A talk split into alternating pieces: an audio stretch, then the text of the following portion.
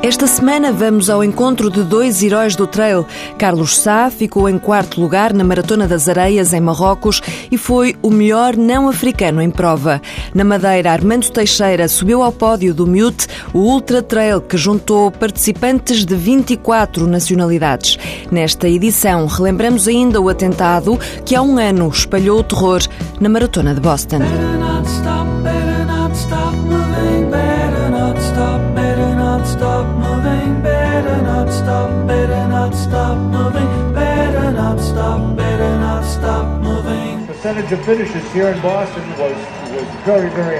Há um ano, quatro horas depois do tiro de partida, duas bombas explodiam junto à meta da maratona de Boston. Hugo Miguel Souza estava lá como agente de Dulce Félix, que acabou em nono lugar. A atleta portuguesa já tinha terminado a prova há muito tempo, ela fez duas horas e meia e estavam todos a almoçar no hotel onde se concentravam os atletas da elite e a organização da maratona chão estremeceu e as janelas também estremeceram e imediatamente perguntei a, a, a, um elemento da organização que estava a almoçar comigo se aquilo era normal e se estava previsto alguma comemoração. Ela disse-me que não e que não estava nada previsto e então dirigi-me à janela. Quando me dirigi à janela uh, estava tudo calmo e aparentemente nada estava a acontecer. Foi então que se deu o segundo rebentamento, já mais fraco, porque era mais longe, e aí apercebi-me que todos os bombeiros que estavam, toda a gente começou a correr. Morreram três pessoas, mais de 170 ficaram feridas, muitas delas mutiladas. A partir dessa altura já ninguém teve autorização para sair do hotel por questões de segurança e com receio de mais rebentamentos. Nós estivemos ali durante muito tempo, todos uh, muito assustados, uh, sem percebemos bem o que é que estava a acontecer. Quando começámos a ver pessoas mutiladas e chegou um ponto que conseguimos ver. Uh, e depois a CNN começou logo a transmitir e, e nós estávamos tipo, nem dá para acreditar. E entanto começou, começaram os telefones a tocar aquilo que estava a acreditar, porque eu, eu tinha estado naquele lado eu gosto sempre de ver a chegada dos últimos. Eu estava acabado de almoçar e estava a dizer a, a, um, à Dulce, a uma, uma colega minha, que assim que acabássemos de almoçar íamos para aquele sítio para ver a chegada. E portanto eu tinha estado 45 minutos antes naquele local e podia-nos ter acontecido a nós. E, e tinha estado exatamente naquele sítio 45 minutos antes.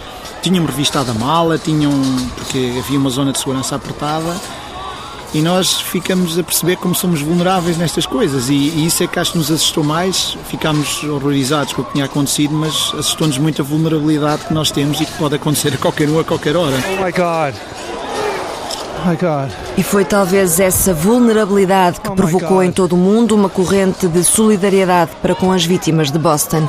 Hugo Miguel Souza, dono da empresa HMS que organiza provas desportivas, ficou impressionado com o impacto que o atentado teve em todo o mundo e nos americanos em particular. O abalo que provocou nas pessoas. Eu, eu sou muito amigo de uma pessoa que já não o faz, mas fez durante 20 anos. Uh, ele tratava todos os atletas de elite da, da maratona de Boston e ele fez parte da organização durante 20 anos, reformou-se agora.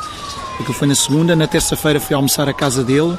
Eles não conseguiam parar de chorar. Eu fiquei impressionado com aquilo. Eles estavam, aquilo já não era nada com eles, nem conseguiam falar. É, é, aquilo mexeu mesmo com, com as pessoas. Um ano depois, a prova realiza-se novamente esta segunda-feira e a memória das vítimas de Boston certamente estará a dar força aos corredores da maratona deste ano.